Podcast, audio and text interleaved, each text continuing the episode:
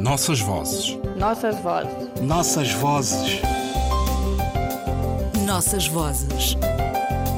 Um programa de Ana Paula Tavares. Quando o novo alcaide e os quadrilheiros tiverem apurado melhor o faro e começarem a fechar o cerco sobre a Irmandade, eu quero estar bem longe do mocambo, escondido no meu mato, de onde nunca deveria ter saído. Mesmo que a minha aldeia não me aceitem, sou capaz de me aviar sozinho. Posso caçar, posso pescar, posso continuar a fazer minhas poçanças por um ou outro lado do escambo, em São Sebastião, desde que não seja para Ana. Não sei como me deixei envolver por esta escrava. No início, veio-me procurar na intenção de umas mesinhas para queimadura de urtiga e outras bobagens. Estranhei, porque pagava muito e se arriscava ainda mais vindo atrás de um índio de má fama como eu.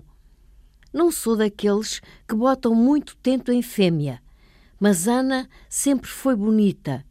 Aos poucos fez intimidade e quando vi, estava enredado nela até ao fundo do fígado. Então surgiu a história do veneno. Ana conhecia a mandioca brava. Acreditei, se os portugueses trazem gente de lá, podem bem levar de cá uma planta que cresce praticamente em qualquer chão.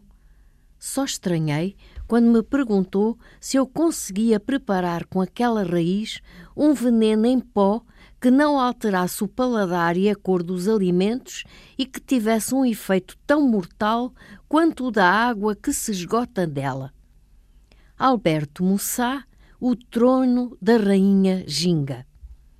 Alberto Mussá nasceu no Rio de Janeiro em 1961. Neste romance de que vos lemos um pequeno excerto, conta-nos uma série de crimes e mistérios ocorridos no Rio de Janeiro no século XVII. Os escravos, reunidos numa irmandade secreta, trataram de matar algumas pessoas, enquanto uma estranha heresia parecia perturbar a igreja da época. Do outro lado do Atlântico, na Matamba, no coração de Angola, reina a poderosa rainha Ginga, e estranhos mistérios de morte e venenos acontecem nos seus domínios. Rainha, hábil diplomata, os cronistas portugueses, holandeses e os missionários capuchinhos italianos deixaram-nos relatos de arte de uma mulher do poder, nascida cerca de 1582. Morreu em 1663, depois de ter fortalecido o seu reino e anexado alguns dos reinos vizinhos. A sua história inspiraria, em 1769, aquele que é considerado o primeiro romance de temática africana da literatura europeia. Zangá, Reine de l'Angola, de Castillon. Em língua portuguesa, escreveram-se, além de ensaios, romances, como o de Manuel Pedro Pacavira, Nzingambandi, poemas, peças de teatro. O mais recente trabalho literário sobre a rainha é o de José Eduardo Agualusa, de 2014. Já este ano, a especialista historiadora norte-americana Linda Ayud publicou Nzinga, a Rainha de Angola, trabalho onde revisita as fontes e o século XVII.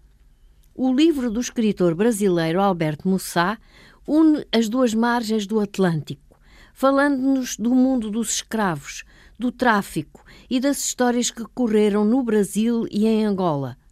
A mandioca, maniote esculenta, maniote utilíssima, planta da família das euforbiáceas, nativa da América do Sul, foi introduzida na costa africana a partir de 1600 são variadíssimas as espécies deste tubérculo que hoje eh, constitui a base alimentar de vastas regiões do continente africano. Atente nas palavras alcaide, escambo, mucambo, poçanças e quadrilheiros, referidas no texto. São palavras esquecidas do nosso vocabulário atual. Vamos recordar. Alcaide, a partir do árabe Al-Qaid, significa antigo governador de castelo, província ou comarca. Também oficial de justiça. A língua espanhola conserva o termo com o sinônimo de autarca. Escambo, troca de mercadorias ou serviços sem fazer uso de moeda, qualquer permuta, tem origem na palavra câmbio. Mucambo recorda-se da marca de um café cuja publicidade nos remetia para um bom dia, etc, etc.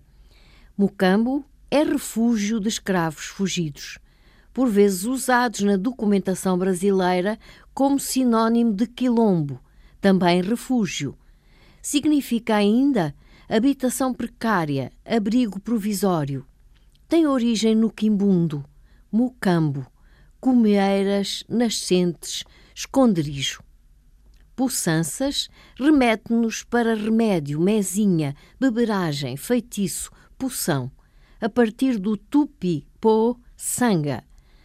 Mesinha ou remédio caseiro. Quadrilheiro, membro de uma quadrilha, bandido. Também podia ser um soldado que fazia policiamento noturno ou condutor de carroças que formassem uma quadrilha deixamo-vos com um poema do angolano Rui Duarte de Carvalho sobre a Rainha Ginga, inserido no livro Ordem de Esquecimento de 1997. Quando lhe passaram o véu de musselina branca à volta do tronco e o prenderam com um broche por cima do ombro esquerdo, a senhora não achou nem bem nem mal e nem sequer lhe passou pela cabeça que lhe estavam a tapar as mamas para ser recebida pela corte.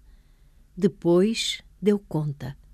E quando deixou para trás a escrava que lhe tinha servido de assento, foi para mostrar ao governador que, em matéria de mandar, não lhe ficava atrás.